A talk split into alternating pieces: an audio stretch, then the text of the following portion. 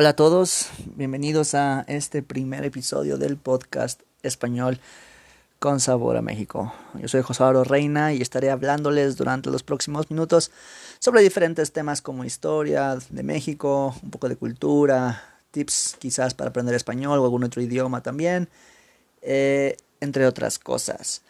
Primero me gustaría empezar a hablar un poco de mí, para que sepan a quién están escuchando y quién les está hablando.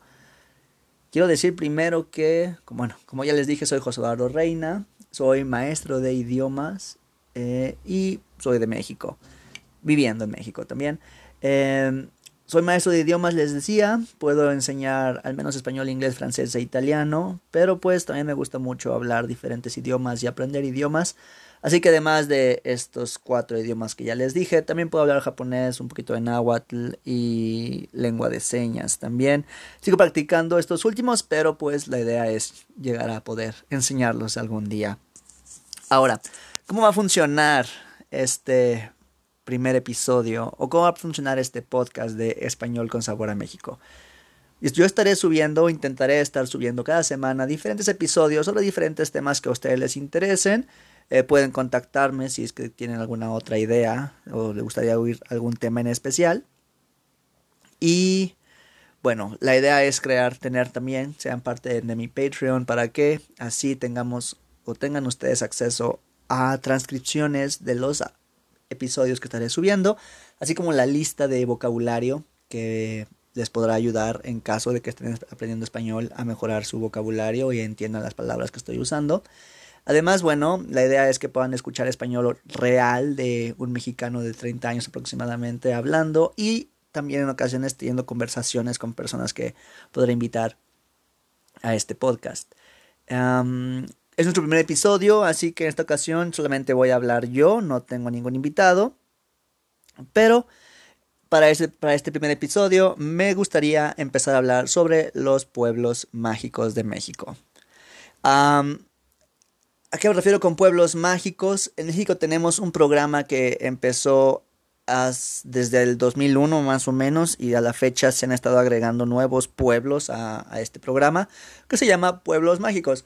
La idea era crear una mercadotecnia alrededor de este nombre donde los pueblos que se fueran incluyendo a la lista eh, significaba que tenían bastantes cosas que ofrecer a los turistas, desde gastronomía, cultura, eh, historia, como algo eh, sucedió especial en esta en este lugar o tiene algo especial este lugar y la idea era pues atraer a más turistas y que lo visitaran y así aumentar la economía y las ganancias de las personas que estuvieran viviendo en estos pueblos Así que me parece un tema bastante interesante porque pues para las personas que viven afuera de México, algunos de estos pueblos mágicos no son tan conocidos o quizás ni siquiera conocen que existe esto de pueblos mágicos. Eh, en mi tiempo como maestro de, de español, uh, he escuchado a varios alumnos decirme que pues cuando vienen a México visitan lugares como playas, más que nada Puerto Vallarta, Cancún y Los Cabos.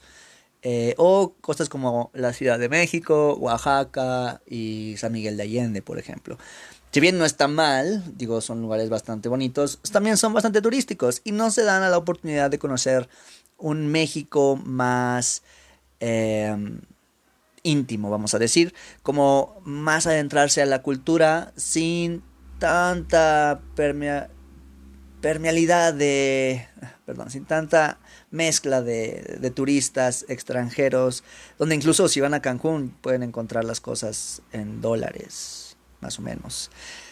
No, no, no es México 100%. Entonces, hay algunos pueblos bastante interesantes que me gustaría recomendarles.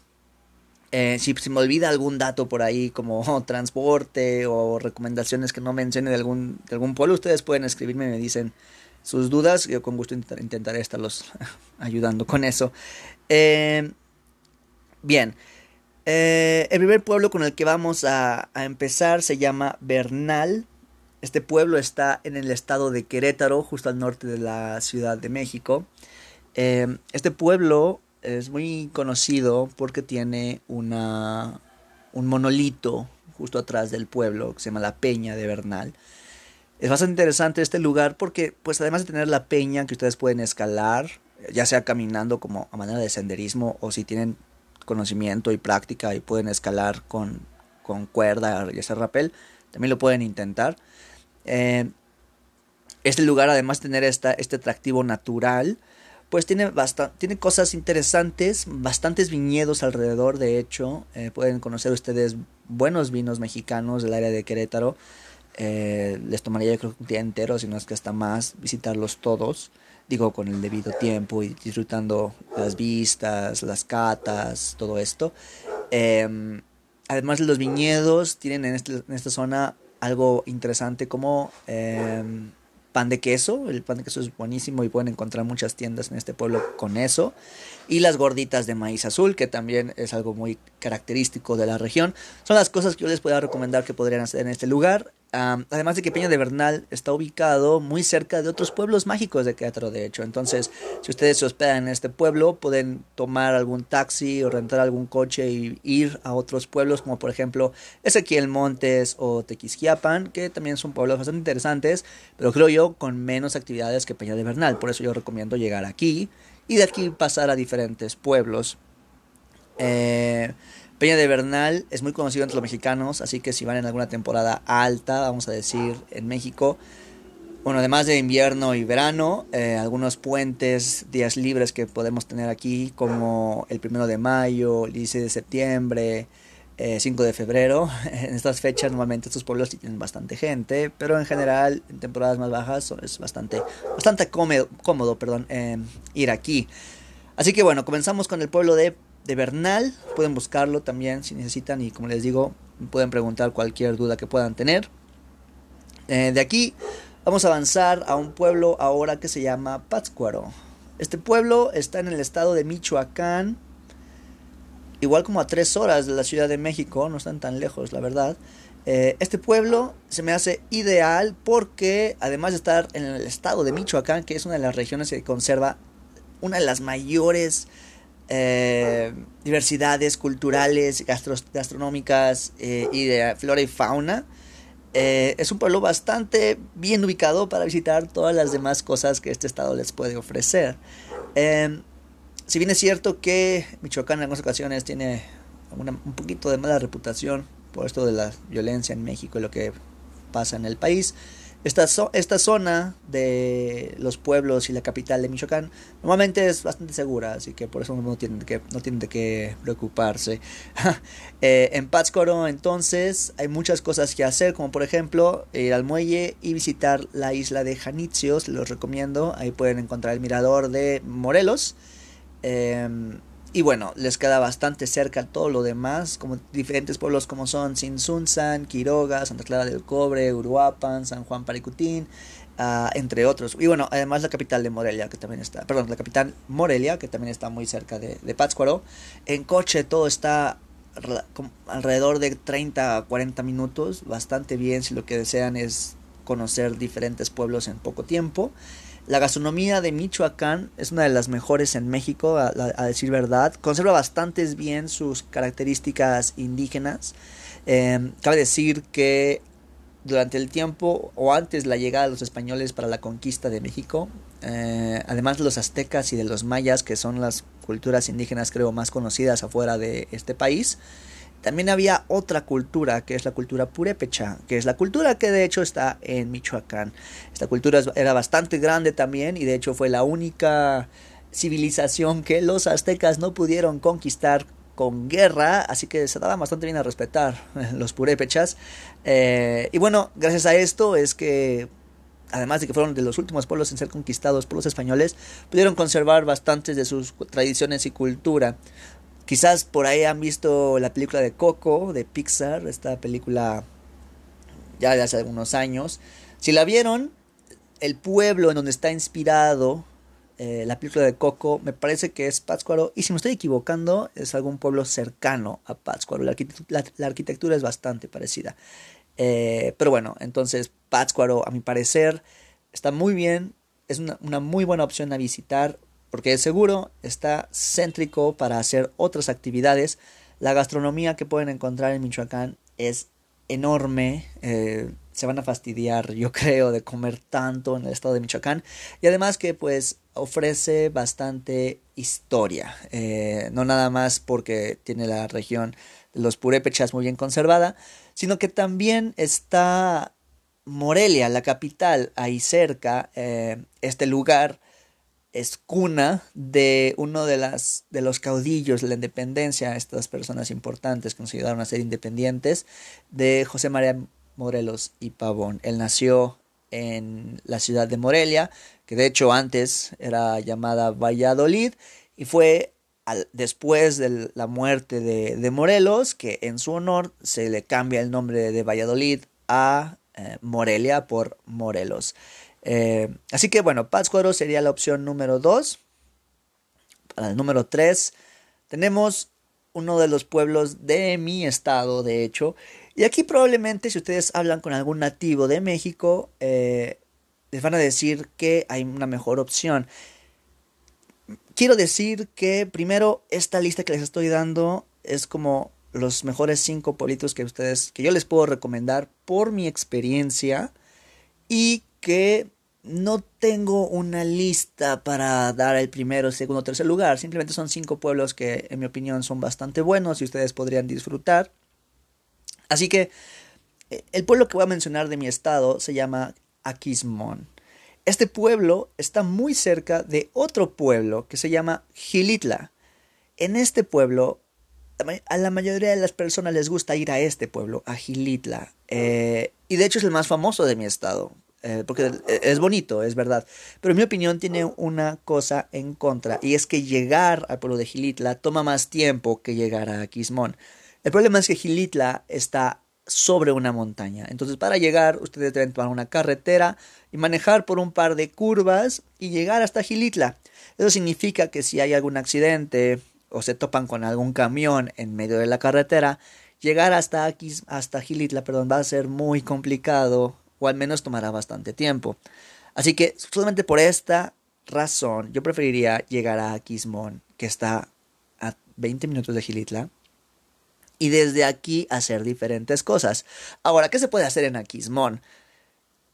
Voy a decir primero que, bueno, Aquismón está en una área de mi estado, San Luis Potosí, que se llama la Huasteca Potosina. En la Huasteca Potosina hay muchísimos atractivos naturales cascadas, ríos y lagos interminables. Ustedes pueden hacer una gran aventura en este lugar. Aquismón está cerca de muchos de estos puntos, como es por ejemplo la cascada de Tamul, la fosa de las golondrinas, la fosa de las guaguas, tienen Tamazunchale cerca, Axla de Terrazas también, Gilitla obviamente también está cerca, y bueno, además de todos los atractivos naturales que ustedes pueden encontrar, también, también pueden ver eh, la gastronomía. La Huasteca Potosina tiene platillos exclusivos de la Huasteca Potosina, como son las enchiladas, que aunque las enchiladas son un nombre de comida mexicana muy común, cada estado tiene enchiladas diferentes. Así que, de hecho, en el mismo San Luis Potosí, en la capital donde estoy yo, las enchiladas potosinas no son lo mismo que las enchiladas huastecas, son muy diferentes. Así que les recomiendo probar las enchiladas de la Huasteca y también las enchiladas de la capital. Son, son muy diferentes. Pero bueno, vamos a seguir hablando de la gastronomía, pues están las enchiladas huastecas. Tenemos también cosas como los bocoles, como el zacahuil, por ejemplo, también muy, muy conocido, la cecina, entre otras cosas, que son las que yo les puedo recomendar. Claro, y mariscos, eso sí, también hay, hay bastante. Les recomiendo que vayan en la temporada de verano, porque la Huasteca es increíblemente caliente, temperaturas bastante altas, pero eso es lo interesante para poder nadar un buen rato, estar en el río, en el lago o quizás en alguna cascada para poderse refrescar. En mi opinión es bastante agradable hacer esto, así que yo recomendaría llegar a Quismón y desde aquí eh, moverse para cualquiera de las actividades que ustedes quieran hacer. Después de esto, vamos a continuar. Me gustaría hablar de otro pueblo que se llama San Cristóbal de las Casas. San Cristóbal de las Casas es un pueblo que está en el estado de Chiapas, al sur de la República Mexicana. Eh, bastante pintoresco este pueblito. Aquí la cultura ya cambia, hablando de tradiciones indígenas, eh, gastronomía, eh, un poquito de arquitectura. Es un poco diferente. San Cristóbal de las Casas, bueno, además de ser pintoresco, como ya les dije, también está muy cerca de otras atracciones en diferentes ciudades como Tuxtla Gutiérrez y Chiapas de Corzo. Estos lugares les quedan bastante cerca para visitarlos. En Tuxtla Gutiérrez podemos encontrar el cañón del sumidero y los miradores del cañón del sumidero.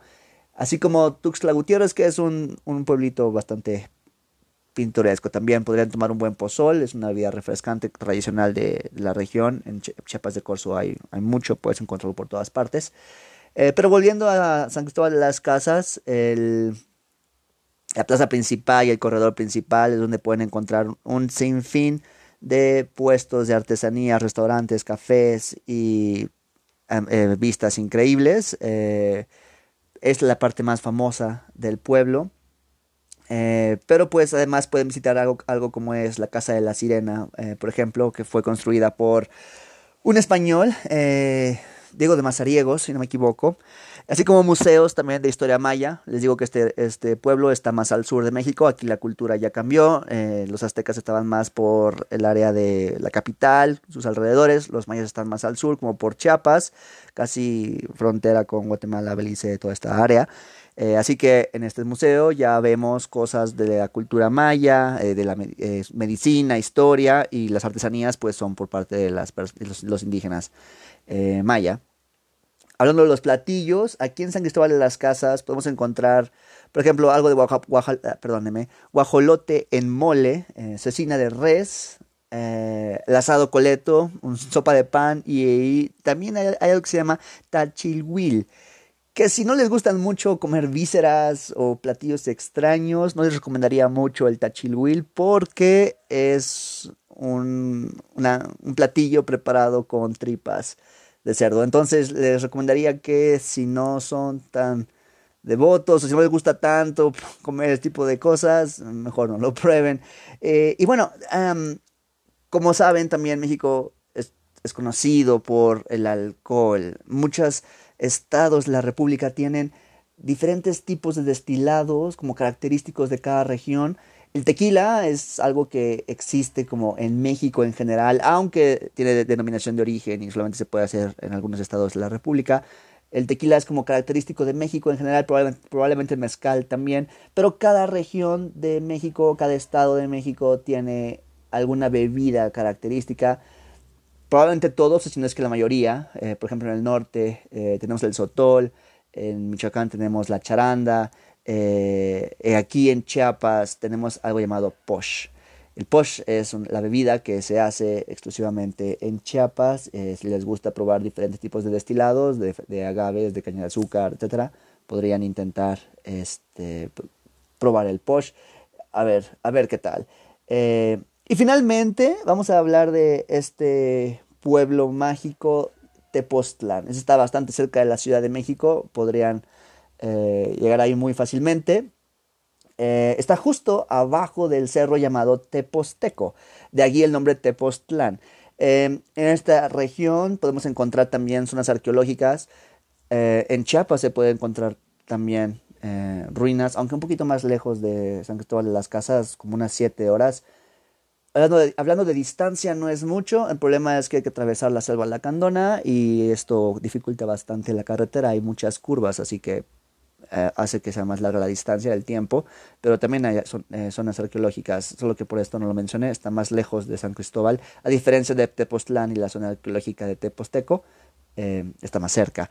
es, muy bueno revisar la zona para conocer la cultura aquí tenemos un poquito más de influencia azteca, no es tanto maya todavía. Como les decía, Ciudad de México tiene más la influencia de los aztecas o los pueblos vecinos a los aztecas, incluso aliados. Em, dentro del mismo pueblo podemos encontrar el templo, el actual templo y lo que fue el ex convento de la Natividad.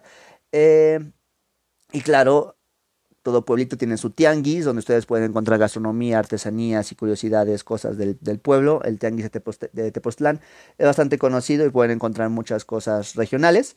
Algo que pueden ustedes probar en este tianguis o incluso en varios restaurantes del pueblo son cosas como la sopa de hongos, los guasontles, cocina de yecapistla y probablemente tortillas de colorín que están hechos con algunas flores de, de un árbol característico de la región. Además, en esta, en esta área existe algo que Actualmente es bastante famoso en México, se llama temazcal, pero Tepoztlán es famoso por los temazcales.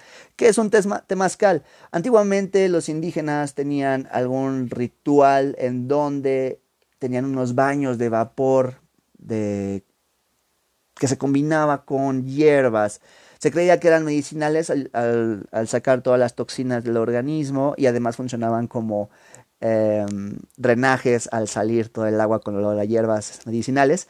Eh, se, mantiene esta tradición en, en, Tepoztlán mm, bastante y pues bueno, lo pueden encontrar ya en varias ciudades y pueblos de la República Mexicana, pero Tepoztlán es bastante conocido por, por sus temazcales. Y bueno, estos fueron los cinco pueblos mágicos que en mi opinión valen bastante la pena visitar. Como digo, hay muchísimos pueblos mágicos, es una lista enorme, eh, no los he visitado todos para nada y probablemente alguien tendrá una opinión diferente a lo que yo estoy diciendo.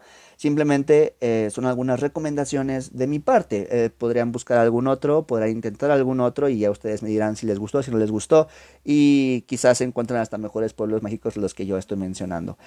por mi parte sería todo. Les recuerdo, mi nombre es Josado Reina, pueden llamarme Pepe. Eh, no olviden suscribirse a Patreon, donde podrán encontrar la transcripción de este video y la lista de vocabulario para algunas de las palabras que probablemente fueron un poco complicadas de entender. Y pues nos vemos en el próximo episodio. Muchísimas gracias.